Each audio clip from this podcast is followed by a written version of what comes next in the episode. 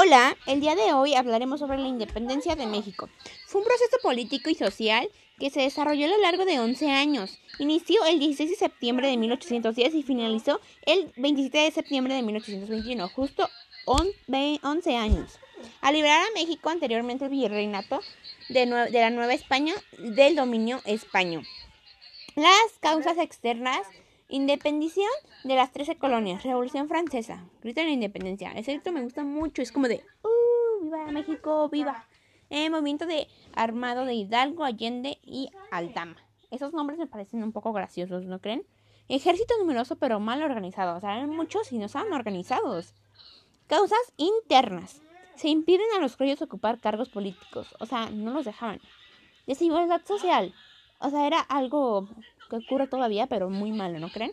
Formulación de Congreso de Chilpancingo. O sea, ese nombre está como un poquito raro, no sé. En 1813. Constitución de Apancingan. Hace, no sé, ese nombre no me gusta. Eh, el 1821 Iturbide proclama el Plan de Igualdad y Organización del Ejército Trigante. O sea, ya por fin hace que tengan orden y igualdad.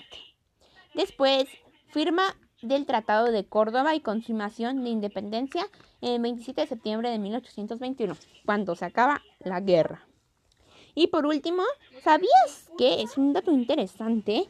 Durante un proceso acusaron el cura Miguel Hidalgo de arrepentimiento por haber alentado sin juicio la matanza de muchos españoles, porque ni había para qué pues estaban eran inocentes, o sea, eran inocentes y él los mandaba que los cortaran la cabeza.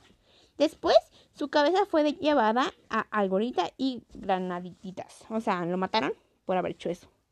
Wow, este es muy interesante. Y pues nada, espero que les haya gustado y muchas gracias. Y un otro dato, que España es el país el cual se independizó México. O sea, es uno de los contribuyentes. Y pues creo que es todo. Muchas gracias por escuchar.